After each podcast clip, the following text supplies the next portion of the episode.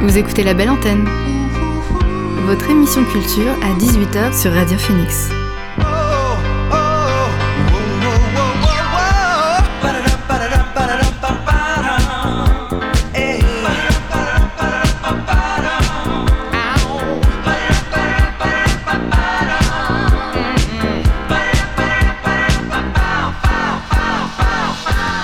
Bonjour à toutes et à tous, vous êtes sur Radio Phoenix et vous écoutez La Belle Antenne, votre émission sur l'actualité culturelle.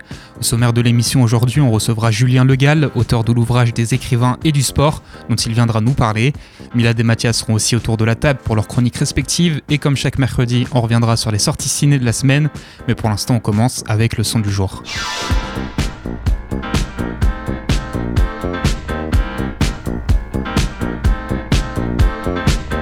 Le son du jour, c'est The Devil I Know de Peter Dallas. Or, Peter Dallas, c'est un producteur de musique alternative qui apprécie particulièrement les synthés analogiques et les instruments électroacoustiques. C'est aussi le créateur du studio Goldstein sur Paris, qui a accueilli à travers le temps des artistes tels que Muddy Monk, Hamza, Leilo ou encore l'entourage. Un beau CV donc qu'il étoffe un peu plus avec son dernier morceau, The Devil I Know, sur lequel il fait appel au talent de chanteuse de Eol. C'est notre son du jour sur Radio Phoenix.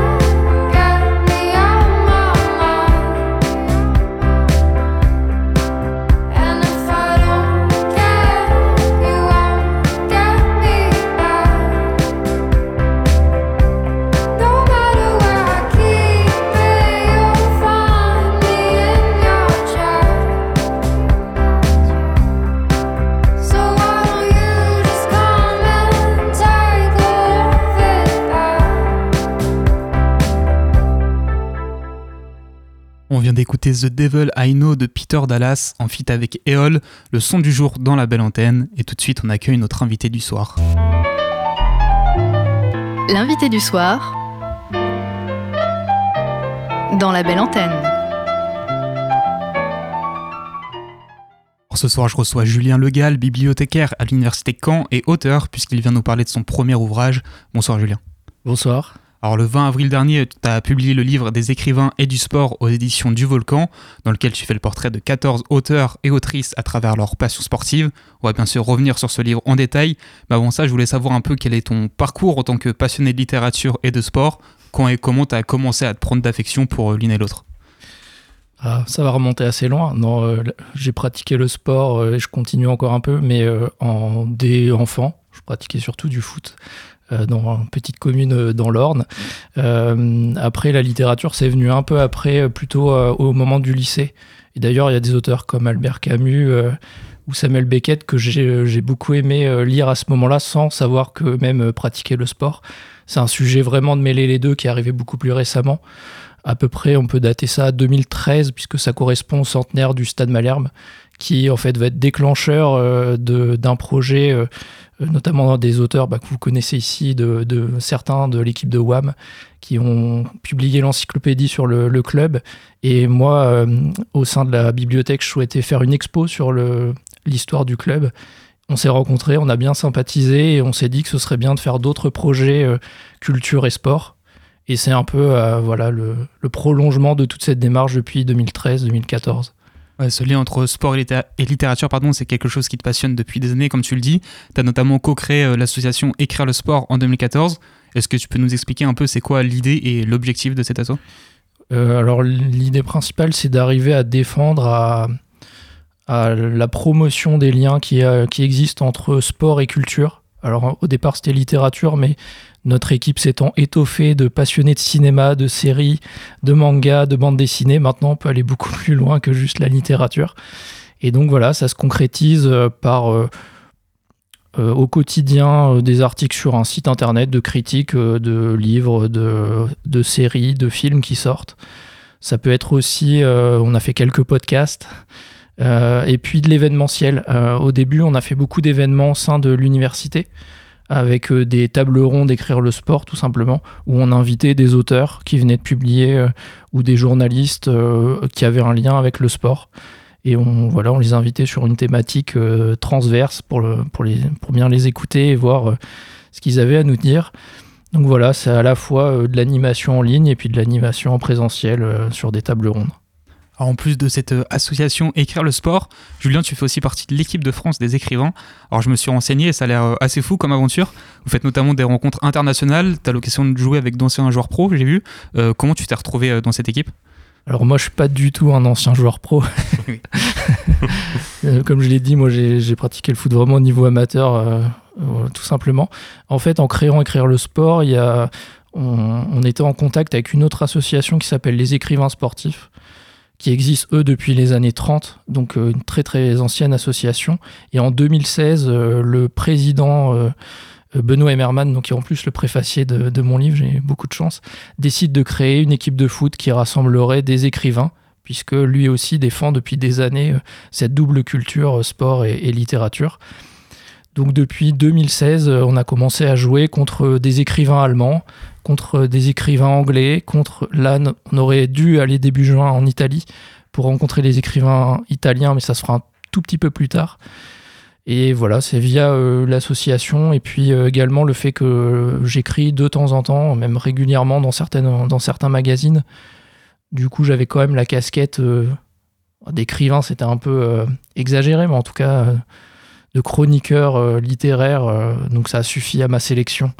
Et donc là, le, livre, maintenant, j'ai vraiment le droit d'avoir ma place. Alors j'ai vu que récemment il y a eu une grosse victoire contre Bayeux, donc en plus euh, ça performe. mais pendant ces rencontres internationales, il y a aussi des rencontres littéraires, où c'est le moyen d'échanger aussi avec des, auteurs étrangers. Exactement, c'est vraiment la, particularité. Alors souvent on joue, ça dépend plutôt maintenant le, en matinée ou, en, ou le midi, et plus tard dans l'après-midi il y a une rencontre culturelle. Donc ça a été le cas avec euh, notamment les écrivains allemands, les écrivains anglais, euh, mais aussi dans d'autres cadres, on a pu jouer contre d'autres types d'équipes, euh, notamment à Rouen il y a, à peu près un, peu plus d'un an. On a joué contre les gens de, l'association Victor dans la ville, qui ont un festival un peu théâtre et lecture, qui ont composé une équipe juste pour nous rencontrer, et à l'issue de ça, on a fait également un certain nombre d'échanges avec eux. Alors bon, maintenant qu'on a fait un peu les présentations, on peut rentrer plus en détail sur euh, la raison de ta présence, à savoir ton livre des écrivains et du sport qui est sorti le 20 avril dernier, un livre qui t'a pris plusieurs années à réaliser, notamment en raison du travail de recherche. Oui, c'est un peu plus de trois ans de travail, sachant que c'est pas mon activité principale. Ça veut dire que c'est du temps le midi, le soir, le week-end, les vacances. voilà. Et donc c'était un travail très conséquent puisque à la fois je suis allé chercher dans les biographies des auteurs et des autrices, mais aussi dans leurs écrits à eux pour savoir s'il y avait des traces de leur, euh, du sport dans leurs romans, dans leurs essais. Et le dernier, euh, la dernière couche, je dirais, c'est euh, quelques articles scientifiques, de chercheurs qui avaient déjà, qui s'étaient déjà intéressés à la question, euh, ou alors qui bah, donnaient aussi un peu d'éléments plus scientifiques sur leurs écrits, leur littérature. Donc voilà, c'est trois types de documentation. Donc ça, évidemment, c'est un temps extrêmement long avant de trouver tous les éléments, ensuite de les mettre en commun pour rédiger un chapitre. J'ai vu que tu avais déjà écrit un article un petit peu sur cette thématique. c'est ça qui t'a donné envie après d'approfondir et d'en faire un livre? Exactement. En fait, le premier chapitre du livre, c'est au départ, euh, je dois hum, faire une chronique pour un magazine qui s'appelle Sport et Vie, donc qui est plutôt dans la vulgarisation scientifique, on va, le mettre plutôt comme ça. Euh, et euh, je propose à la rédaction de faire quelque chose sur Arthur Cravant, qui est un poète boxeur un peu atypique pour ceux qui le connaissent. Et en fait, l'exercice de l'écriture de cet article-là me donne envie, et je me pose à la question à la fin de, de la rédaction est-ce que je fais un livre sur lui? Est-ce que je creuse encore un peu plus? Finalement, il y a déjà plein de choses très très bien sur lui, c'est pas la peine de refaire autre chose. Et je me dis que comme l'exercice m'a plu, je vais essayer de trouver d'autres figures du type d'Arthur Cravant. Et voilà, c'était parti à ce moment-là. Alors j'imagine que durant ces recherches, tu as dû partir sur des histoires que tu connaissais peut-être déjà un petit peu en amont, mais aussi en découvrir des nouvelles. Euh, comment tu as procédé pour choisir lesquelles garder? Alors oui, au départ, j'ai une liste très longue. Souvent, on me pose la question justement, est-ce qu'on peut en faire d'autres? Est-ce qu'il y a une liste extrêmement longue? Et comme c'est un temps, euh, comme je l'ai dit juste avant, un peu long de recherche, il fallait bien faire des choix. Euh, c'était aussi là l'échange intéressant avec l'éditeur, c'est-à-dire euh, effectivement Albert Camus et le foot, c'est peut-être le plus connu du livre. Est-ce que ça vaut le coup de le mettre? Et de son point de vue, il fallait le mettre pour ne pas qu'on nous reproche de ne pas l'avoir mis. Et puis moi-même, donc étant euh, lecteur de, son œuvre depuis longtemps, euh, depuis le lycée, j'avais envie aussi de moi-même recreuser un peu, euh, même des éléments connus. Je pense avoir aussi mis en avant certaines choses qui étaient peut-être pas forcément si connues que ça. Et puis, comme je l'ai dit tout à l'heure, je suis allé chercher aussi de l'analyse littéraire de chercheurs. J'ai regardé moi-même dans ses romans, dans ses pièces, et évidemment, il y a du football. Et donc tout ça, on peut le mettre en, avant, ce qui n'avait jamais été fait, de mettre et son aspect biographique, et son œuvre, et une analyse littéraire dans un même chapitre. Jusqu'à présent, ça n'avait pas été fait. Donc là, quelqu'un qui veut bien découvrir euh, c'est quoi sa vie et quel impact ça a dans son œuvre, je pense que c'est pas trop mal. Et est-ce qu'il y a des histoires que tu as découvertes qui t'ont particulièrement étonné, des choses euh, auxquelles tu t'attendais vraiment pas? Il y a. Euh, là, on me l'a plutôt soufflé à l'oreille. C'est Agatha Christie et le surf. Puisque moi, j'avais jamais imaginé que elle puisse faire du surf. Et c'est effectivement euh, exceptionnel à l'époque. Euh, donc là, oui, effectivement, c'est vraiment une trouvaille. Et, je remercie un, collègue d'écrire le sport de me l'avoir soufflé. Sinon, euh, dans ceux que moi j'avais envie de valoriser, c'est Harry Cruz, qui est loin d'être le plus connu des 14, mais il a quand même une vie incroyable. Et il a une pratique aussi. par exemple, il découvre le, le, karaté dans une démonstration dans un supermarché et il se dit c'est cool, j'ai envie de faire du karaté. Et puis quelques années plus tard, il fait un roman sur le karaté. Voilà, j'invite vraiment tout le monde à, s'intéresser à Harry Cruz, il est vraiment incroyable. Alors dans ce livre, tu mets aussi à bas le préjugé comme quoi sport et littérature sont incompatibles, une idée évidemment fausse et surtout assez récente qui n'existait pas vraiment il y a encore une soixantaine d'années. Alors il y a eu une période où les écrivains euh, justement n'hésitaient pas à écrire sur le sport, c'est plutôt les années 20-30. Et puis il va y avoir une cassure euh, où ça va devenir honteux d'aimer le sport. On l'a tous connu pour ceux qui aiment le sport, d'être considéré un peu comme le beauf euh, de, la table. Euh, il y a et là j'ai l'impression quand même qu'il y a il y a encore des progrès à faire, mais on voit qu'il y a beaucoup d'auteurs et d'autrices contemporains, contemporaines qui n'hésitent plus à dire qu'ils sont eux-mêmes sportifs, plutôt amateurs évidemment, et même qui choisissent le sport comme sujet. Euh, là, on voit depuis quelques années, l'offre est vraiment plus intéressante, plus conséquente aussi. Donc on voit qu'il y a un virement, que les éditeurs sont peut-être moins réticents à aborder le sujet du sport. Voilà, on, tend à progresser en tout cas. Alors le but de ces portraits finalement, c'est de montrer comment la pratique sportive a pu euh, nourrir la vie et donc la créativité de ces grands auteurs et de ces grandes autrices, avec parfois des passions qui étaient euh, assez débordantes même pour leur sport. Bah oui, oui, bien sûr, il y a Enfin, ils ont tous. Euh, alors, il y a des implications plus ou moins importantes. Hein, je l'ai dit à Agatha Christie, pardon. Euh, c'est euh, plus fulgurant. Elle va pas faire du surf toute sa vie. Elle va vraiment faire une certaine période de sa vie. Mais par contre, quelqu'un comme Pasolini joue au foot encore quasiment la veille de sa mort. voilà, il y a des auteurs pour qui vraiment, et Pasolini va créer plein d'équipes de foot avec ses, ses compagnies, avec lorsqu'il y a un film, il réunit l'équipe de tournage qui va jouer contre une autre équipe de film. Enfin, c'est vraiment, ça fait partie de ses très grandes passions. Alors pour la préface de, l'ouvrage, on a le droit à un texte de Benoît Emmerman, comme tu l'as dit tout à l'heure, qui est un écrivain émérite et journaliste au journal L'équipe notamment. Alors j'imagine que c'est quelqu'un pour qui tu as un certain respect. Tu l'as rencontré euh, du coup euh, avec l'équipe de France des écrivains. Comment elle s'est faite, ces connexions entre vous deux euh alors la première fois où je le rencontre, c'est évidemment l'inviter dans une table ronde d'écrire le sport, parce que c'était une personne incontournable à la fois, euh, notamment euh, puisqu'il a fait une anthologie sur des textes sur le football qui est absolument magistral en 98, une époque où évidemment le sport et la littérature, c'est pas encore, euh, notamment le football. Je parlais tout à l'heure de la figure du beauf, je crois que malheureusement le football a encore beaucoup cette image-là. Et lui, propose une anthologie exceptionnelle sur les textes littéraires qui ont déjà été publiés. Euh, on, donc on décide de l'inviter. Il est aussi à ce moment-là encore, je crois, président des écrivains sportifs. Il, est maintenant président d'honneur, euh, encore actuellement. Et euh, ben, voilà, c'est quelqu'un qui montre un peu la voie et avec qui on avait envie, enfin, pour ma part, de, suivre ce qu'il avait déjà passé énormément d'années à, défricher, en tout cas de reprendre le flambeau, même si lui, il l'a pas encore laissé. Il, continue d'écrire, mais c'était vraiment important que ce soit lui qui le fasse. Alors finalement, c'est un livre qui s'adresse aussi bien aux amateurs de sport que littérature, que des deux, mais aussi à ceux d'histoires un petit peu étonnantes et parfois insolites. Exactement, c'est vraiment le projet de ne pas se dire. Euh, moi, je déteste, enfin, de, grands lecteurs qui vont dire, moi, le, sport, ça, m'ennuie. Là, vous allez découvrir autre chose, déjà des auteurs, normalement, que tout le monde connaît. Parce que j'ai vraiment fait, euh, choisi les auteurs euh, identifiés. on n'a pas cité, mais Hemingway, par exemple. j'ai également Colette.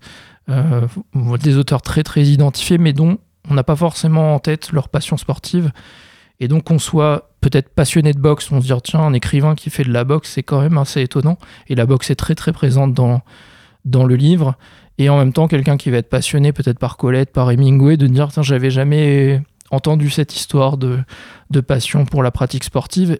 Et qui en tout cas, peut-être un petit peu moins chez Colette, mais... Euh, Quoique pour Colette, le sport, c'était aussi se maintenir en forme, notamment lorsqu'elle est danseuse.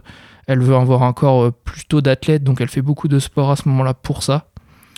Euh, Hemingway, il y a des traces évidemment de boxe, de cyclisme dans, Paris est une fête, par exemple. Il y a, un certain nombre d'éléments comme ça. Vous voyez, le livre est, vraiment varié. Euh, moi, j'ai plus de questions. Je ne sais pas s'il y a quelque chose à rajouter qu'on aurait oublié ou des collaborateurs à remercier avant de conclure l'interview. Bah, déjà de vous remercier, vous, toute l'équipe, pour, pour l'invitation. Euh, ensuite, peut-être un, tout petit point euh, pratique pour les, les auditeurs et les auditrices, c'est que le livre est disponible déjà dans plusieurs librairies canaises. Vous pouvez, même s'il n'est pas disponible chez certains, le commander chez un libraire. Et puis, il est disponible dans toutes les plateformes en ligne, donc euh, ne pas hésiter, il est, il est bien trouvable quelque part. Bah, merci beaucoup Julien d'avoir été avec nous dans la belle antenne. Donc, je rappelle que ton livre des écrivains et du sport est sorti le 20 avril dernier aux éditions du Volcan et comme tu l'as dit, il est disponible un peu partout. Donc n'hésitez pas à aller le commander dans votre librairie favorite. On va retourner à la musique avec Kirby et son morceau Eve Jenny. Kirby, c'est une chanteuse américaine que j'avais découvert il y a quelques temps sur la chaîne de Colors et qui est totalement dans la veine RB néo-sol euh, qu'ils mettent souvent en avant. Alors après un premier album en 2020 et plusieurs EP dont le dernier est sorti il y a même pas deux mois, la voici qui nous propose un nouveau single du nom de F. Jenny, en feat avec la talentueuse rappeuse Rhapsody, ce qui donne un morceau tout bonnement délicieux. C'est parti.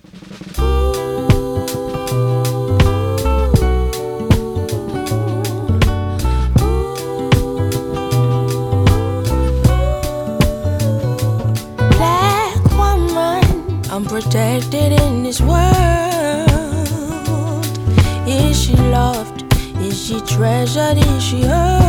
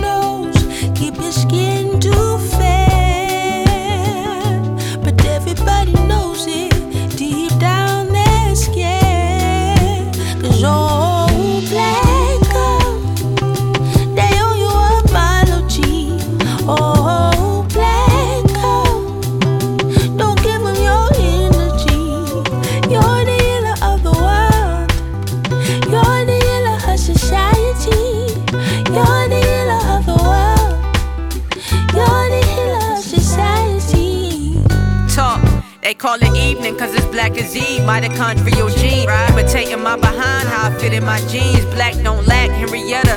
I'm singing Erica, healer. I feel her. What's a king if he ain't got a Coretta? Ask Hakeem for a queen, he fight a lion. Y'all stay lying. Trying to lower our self esteem. Nah. Feel unseen and unprotected. Brainwashed brothers uh-huh. learn from the real ones that uh-huh. check you because they love us. Uh-huh. How you hate someone that look like your whole mother? Guess she should've used the rubber, but that don't judge her. Knowing each other's trying to make it, they take it. Too beautiful to change our faces. This beauty contagious, no cap. Braided our hairs a map to freedom from races. Innovative, nothing about this genealogy basic. Where the roses, the applause. We deserve praises without a black woman. Used to be stuck inside the matrix, you know. You know. They owe you apology. Oh,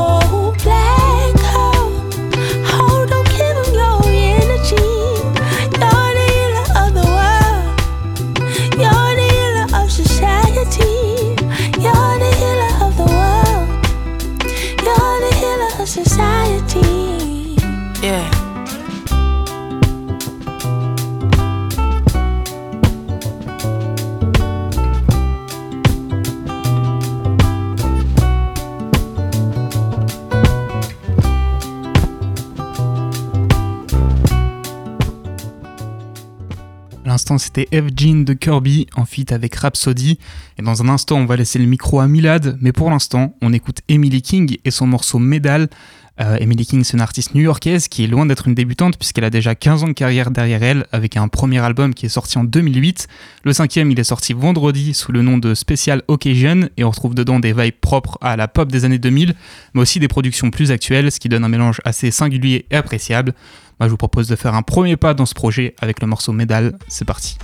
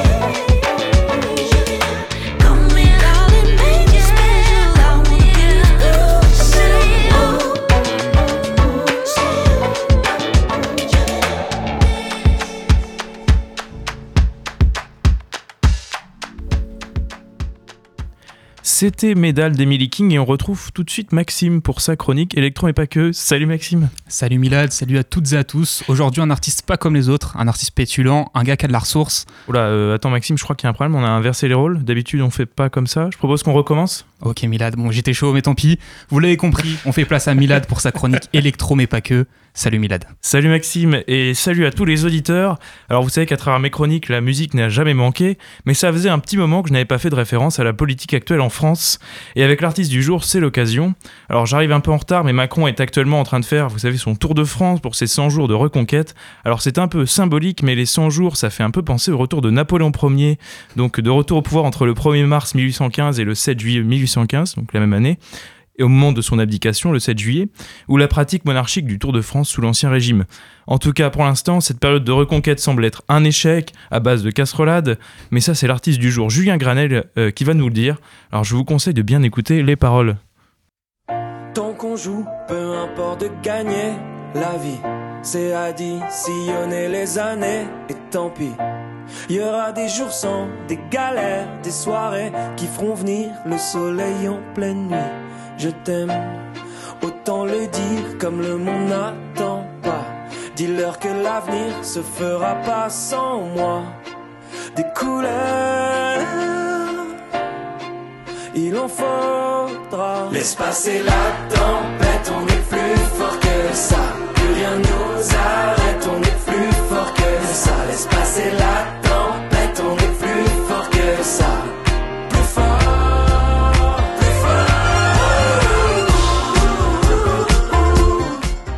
Alors je sais pas si Emmanuel Macron est plus fort que ça et qu'il a juste à laisser passer la tempête. Pour l'instant, on va le laisser là et parler plutôt de l'artiste Julien Granel. Ouais justement, Julien Granel, lui, il est bien plus fort que ça. Oui, visiblement, Julien Granel pourrait être caractérisé par l'abnégation. C'est un artiste qui semblait destiné à une grande carrière après une formation classique au conservatoire, au plus proche d'artistes francophones qui ont brillé ces dernières années, comme Angèle et son frère Romeo Elvis ou encore Big Oli. Il a pris son temps tout en sentant que justement celui-ci viendrait, et je crois que maintenant c'est bon, c'est ok.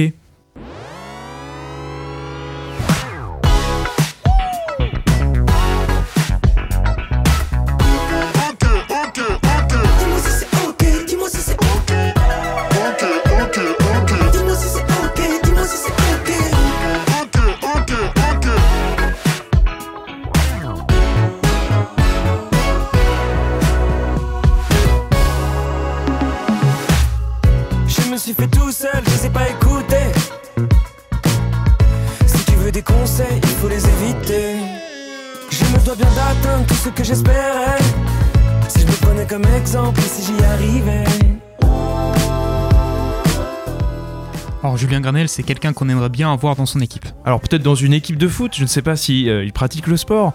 En tout cas, c'est vrai que le gars a une certaine énergie avec une musique qui semble à la fois sans prise de tête, mais avec un arrière-plan musical très conséquent.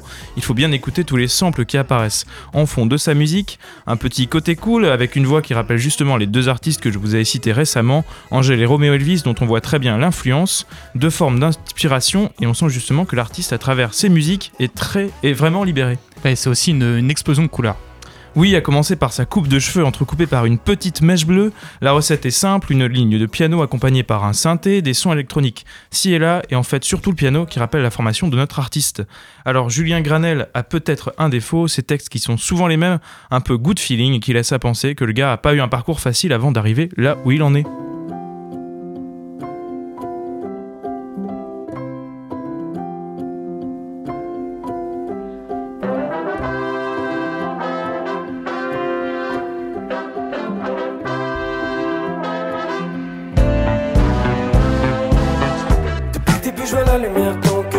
je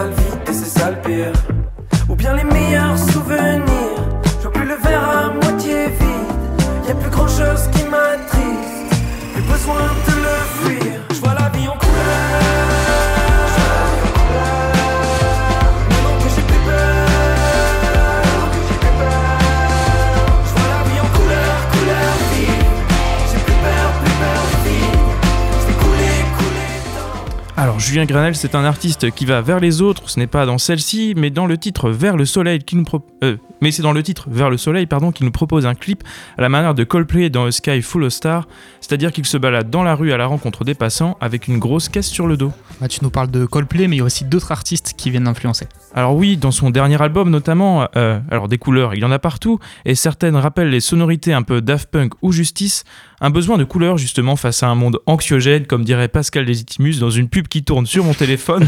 Celui-ci fait la pub d'un jeu mobile, et en tout cas merci Pascal pour la citation.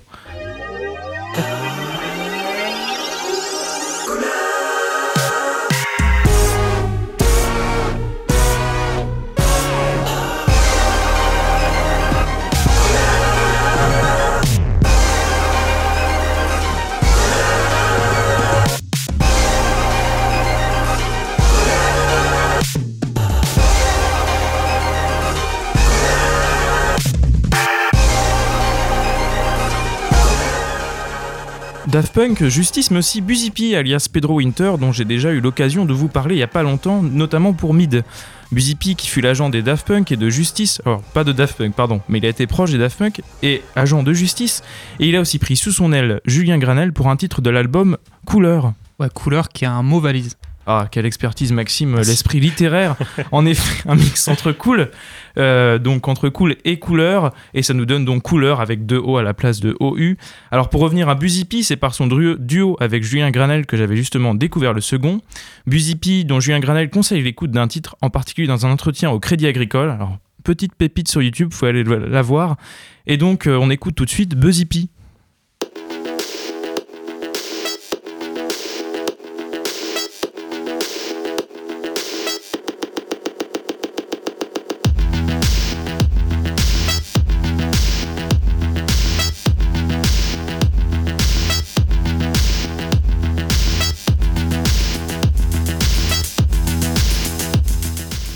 Voilà, ça c'était pour vous montrer Buzipi, mais l'artiste du jour c'est quand même Julien Granel. Alors Julien Granel et Buzipi, ça donne ça. Tout de suite c'est Multicolor Jam 1.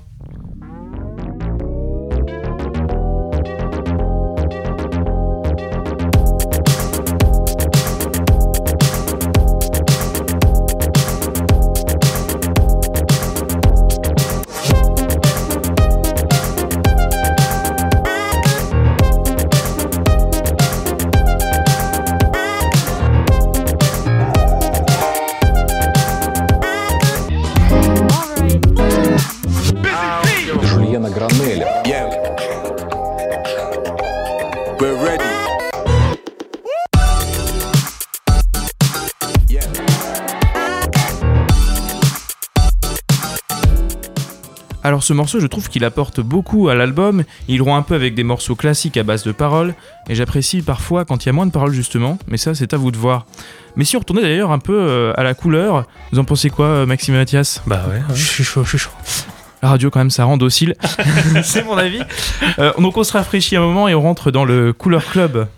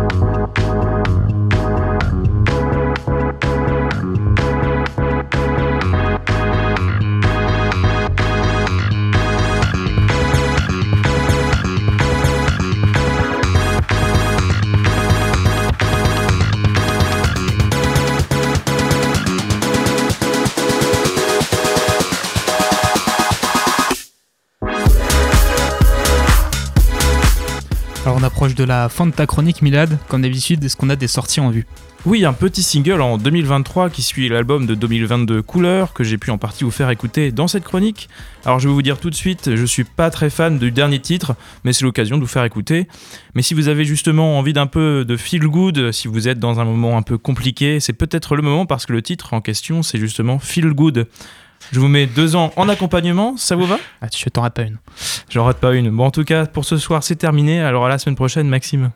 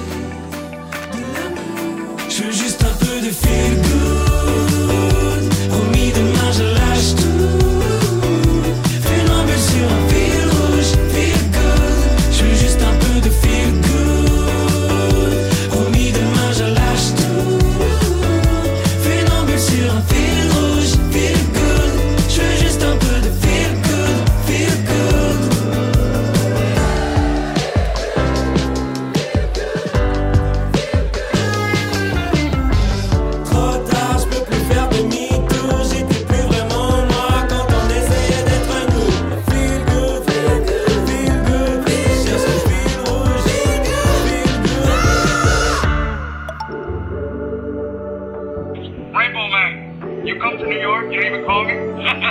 Seems like you're feeling good, huh? Just a shell. Just a shell. Feel good, feel good. Je veux juste un peu de feel good.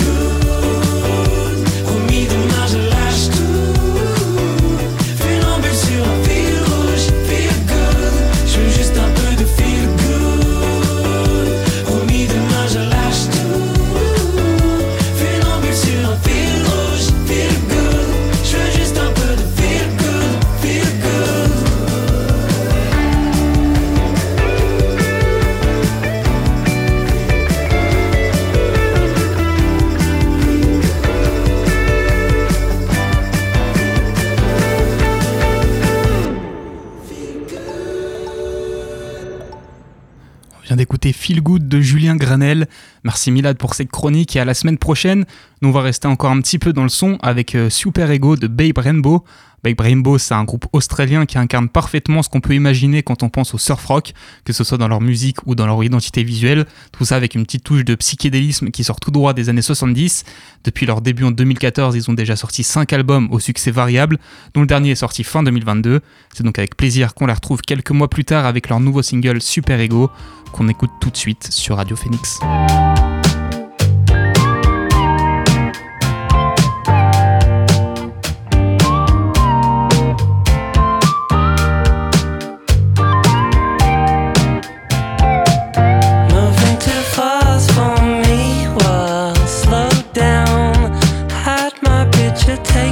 something you.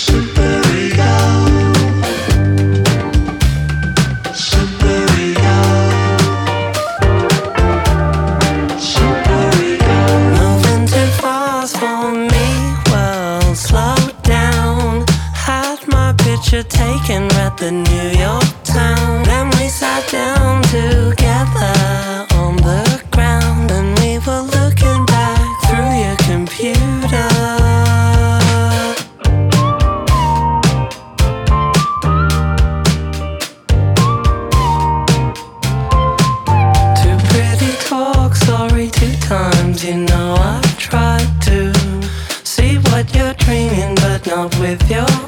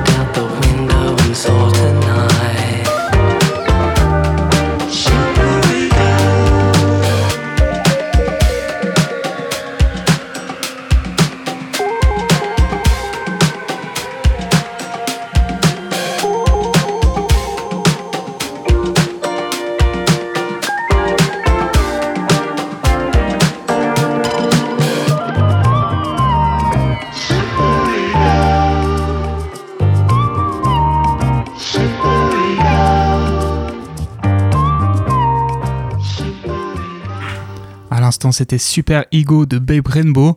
Et maintenant, je fais place à Mathias pour son récap de l'e-semaine. Salut Mathias. Bonsoir Maxime et bonsoir tout le monde. Je ne suis pas aussi filou que Milad, donc c'est bien moi nos micros. Aujourd'hui au programme, ça sent bon le Major, un peu de Smash et un navire bien intrigant. Bienvenue tout le monde dans le récap de l'e-semaine. Au long zou, attention, l'arrivée de mec. de mec. L'engage de la part de Wall Let's look at the moves! Baker! What was that?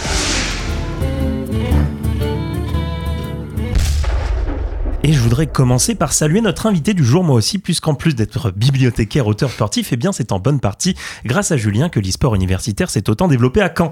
Un grand merci donc pour le soutien et l'énergie tout au long de l'année Julien, et bien entendu, félicitations pour ton livre des écrivains et du sport. Après ce vibrant hommage, on commence avec de l'e-sport féminin. Exactement, les Game Changers, c'est le nom de la ligue Valorant exclusivement féminine. Apparue l'année dernière dans les Amériques, la compétition s'est désormais étendue à la région EMEA, Europe, Moyen-Orient, Afrique, étant donné le succès énorme de la première édition qui s'est clôturée sur la victoire magistrale de l'équipe G2 Gozen qu'on avait détaillée dans un précédent récap de l'e-semaine. Est-ce qu'on a le droit à une équipe euh, française dans le tournoi? Et même deux, Maxime, puisque la Carmine Corp et l'équipe CBA ont réussi à sortir des phases de groupe et font désormais partie des six meilleures équipes de la ligue. Les playoffs commencent samedi prochain et sacreront l'équipe championne au bout d'une semaine de match. Malheureusement, dès samedi, nos deux équipes francophones s'affronteront, ce qui n'est évidemment pas le plus souhaitable, mais cela promet un vrai spectacle. Alors, à côté de ça, il y a aussi une grosse euh, compétition sur LoL qui bat son plein. Oui, il y en- a partout. Effectivement, en ce moment se déroule le MSI, Mid-Season Invitational, tournoi annuel et international de League of Legends depuis 2015, considéré comme l'un des plus prestigieux après le championnat du monde. Aujourd'hui, nous avons assisté à la victoire de T1 face aux Mad Lions, un match en 3-0 impérial pour l'équipe du célèbre Faker. À l'heure actuelle, les 8 équipes des playoffs sont encore en lice et les deux équipes européennes, G2 et Mad Lion justement, se trouvent dans l'arbre des perdants qu'il faudra remonter s'ils souhaitent accéder aux 50 000 dollars qui viendront récompenser les vainqueurs. Oh, décidément, cette semaine, on est gâté niveau e-sport, puisqu'il y a aussi un petit événement en ce moment sur CSGO. Exactement, ce petit événement, c'est le Blast Major de Paris, qui a débuté ce lundi avec le Challenger Stage. Bon, je vais essayer de vous expliquer sobrement le format. Cette semaine, 16 équipes s'affrontent en 5 tours de ronde suisse. À l'heure où je vous parle, 5 sont déjà qualifiées et 5 sont déjà éliminées. Au bout de cette semaine, 8 équipes passent à l'étape suivante et rejoignent 8 autres équipes, dont la seule structure française, Vitality, parce que ces équipes ont fait de meilleurs résultats dans les phases précédentes. Bon, vous suivez? Moyen. Ainsi donc, semaine prochaine, rebelote entre ces 16 équipes pour en sélection- sélectionner encore 8 pour la dernière étape, le Champion Stage qui se déroulera l'accord Hotel Arena. Les fans de Vitality peuvent être plutôt confiants en leur équipe qui semble s'être remise d'aplomb et sont déterminés à prouver qu'ils sont bel et bien maîtres chez eux. On vient d'évoquer pas mal de compétitions spécifiques à un seul jeu. Parlons maintenant de multigaming avec un événement toujours très attendu. Exactement, ce week-end, en plus de toutes les compétitions dont je vous ai parlé, eh bien la ZLAN commence. Cinquième édition de ce tournoi hors du commun puisque les joueuses et joueurs s'affrontent sur pas moins de 12 jeux différents au, long de l'événement. De grandes surprises nous seront réservées au niveau du format car même si la compétition est au global du chacun pour soi, il y aura création d'équipe, élimination, trahison, etc. etc. L'entertainment à son maximum comme on dit. Ne ratez pas ça début vendredi à 18h. En ce qui concerne l'actu jeu vidéo plus global maintenant, on a une annonce sympa sur un jeu de baston. Exactement, Street Fighter, ce pilier incontesté des jeux de combat existe depuis 1987. Et bien figurez-vous que les fans sont toujours au rendez-vous et sont plus qu'impatients après l'annonce de Capcom concernant le nouvel opus Street Fighter 6, puisqu'il y aura bel et bien une bêta ouverte du 19 au 22 mai prochain. Bien qu'il n'y aura accès qu'à 8 combattants sur 18, cela donnera un bon avant-goût de ce prochain opus, donc préparez les manettes, les claviers, les joysticks, car ça va envoyer. Alors après euh, l'apothéose de la semaine dernière, est-ce qu'il y a tout de même des actus fraîches, euh, fraîches pardon, en ce qui concerne les échecs? Oui, oui, on peut, on peut parler d'échecs si tu le souhaites. C'est gentil de relancer le sujet, Maxime. J'aime bien ça. Savez-vous par exemple que lundi prochain, la dernière étape du Grand Prix FIDE féminin débute à Chypre avec 16 des meilleures joueuses du monde. Celles qui finiront première et deuxième de cette étape seront directement qualifiées pour le prochain tournoi des candidates. Ce tournoi, vous le savez, maintenant j'en parle beaucoup, permet d'obtenir une place pour venir défier la championne du monde en titre. Malheureusement, plusieurs joueuses ont décidé de ne pas participer, notamment parce que la dernière étape, celle à New Delhi, avait eu beaucoup de soucis d'organisation. De plus, malheureusement, les joueuses ukrainiennes très connues, Anna et Maria Muzishuk, se sont également retirées, tout comme la dernière fois, probablement afin de ne pas jouer contre des joueuses russes. Parcours très chaotique pour ce Grand Prix féminin, on espère tout de même que cette étape sera une réussite malgré tout. On rentre maintenant dans le segment actu local qu'on ouvre avec un peu de Smash. Oui, pour faire plaisir à nos fans, samedi dernier était sacré le nouveau champion du Smash Campus, ce tournoi canet de Super Smash Bros Ultimate à 64 joueurs. Après 8 heures de tournoi intense, c'est Bacchus de l'équipe Retro Open Bar qui est sacré roi, couronnement amplement mérité. Après ses très nombreuses deuxièmes places à ce tournoi, cela fait chaud au cœur de le voir atteindre le sommet. En deuxième position, on retrouve Rulta qui a fait un tournoi incroyable mais qui n'a pas réussi à trouver les failles chez notre bon Bacchus, un vrai duel au sommet pour cette édition. On ne pourra pas ne pas citer le bien connu Rafro en troisième place qui nous aura fait l'honneur de venir depuis Rouen. Bravo à tous les joueurs. Alors de son côté, l'assaut Bread and Butter prévoit aussi un petit événement. Exactement, dès, euh, dès, demain, ce jeudi 11 mai, aura lieu la quatrième édition de Street au Pif, organisée par, justement, tu le disais, l'association Bread and Butter. Le concept est simple et ludique, le jeu est tiré au hasard parmi l'un des nombreux opus de la licence Street Fighter. De quoi passer un bon moment entre passionnés ou amateurs, et de quoi aussi se préparer pour la sortie du 6 dont je vous parlais. Ce bien bel événement se passe au Warp Zone jeudi soir. On termine avec de l'actu sport local en demi-teinte. Exactement, nos amis canets de l'équipe Poulet-Camp et les Petits avaient atteint le stade le plus élevé du tournoi national universitaire de League of Legends, mais se sont malheureusement inclinés hier soir face à l'équipe des Horse Grand Poitiers qui a présenté un niveau de jeu très élevé et s'est imposé 2-0 dans la rencontre. On salue tout de même la performance de notre équipe qui représentait fièrement les couleurs canaises au niveau national. Bon, on pouvait pas finir les news là-dessus, t'as quand même une bonne nouvelle pour compenser. Et oui, en effet, l'équipe de l'Unican s'est lancée dans la Ligue universitaire de Valorant et a complètement atomisé sa semaine avec deux victoires au compteur. On les retrouve dès demain sur la chaîne de Phoenix ECN face à l'équipe de l'Enserbe à Bordeaux qui fait extrêmement peur. C'est peut-être un peu narcissique, mais voici notre réaction au manager Hugo et à moi-même face au 1 contre 5 de notre joueuse phare, Catharsis, jeudi dernier. Oh la flash Non. Oh non, mais elle a le Game Sense, elle a le Game Sense, elle a téléchargé le jeu Oh Mais c'est pas vrai Mesdames et messieurs, catharsis Bon, les joueurs sont au top, les animateurs sont au top. Je pense qu'après avoir écouté ça, on sera tous d'accord pour dire qu'il faudra à tout prix être présent demain sur la chaîne de Phoenix ECN à partir de 20h30. Il est temps de conclure maintenant avec ta recommandation de la semaine. Le jeu vidéo est-il un art?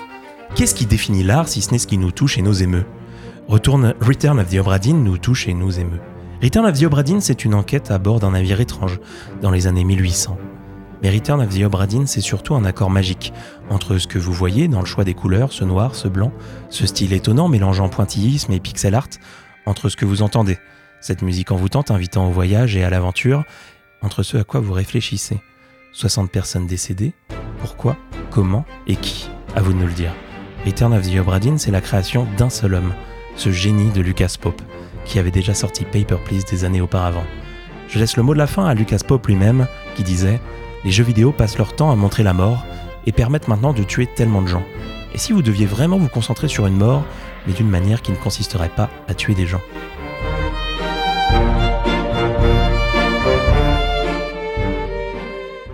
Merci beaucoup Mathias, on se revoit la semaine prochaine.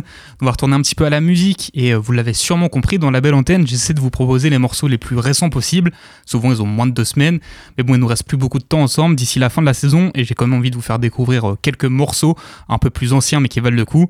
Je commence donc avec Du Love et de l'eau de Steffi Selma, un morceau qui en plus n'est pas vraiment si vieux puisqu'il est sorti en septembre 2022. Alors Steffi Selma c'est une comédienne et chanteuse qui a fait sa première apparition télévisée très jeune en ayant participé à l'école des fans. Morceau, c'est une sorte de réponse bien des années après aux questions du présentateur, et c'est surtout d'une douceur absolue. On l'écoute tout de suite sur Radio Phoenix. Regarde-moi, Stéphie. Est-ce que quand tu seras grande, tu veux pas devenir chanteuse? Non, Tu as un beau visage. Tu veux faire du théâtre? Non, Du cinéma? Non. Mais alors, qu'est-ce que tu vas faire quand tu seras grande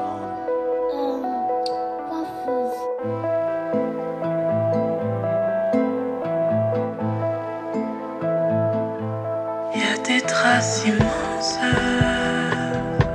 qui nous collent à la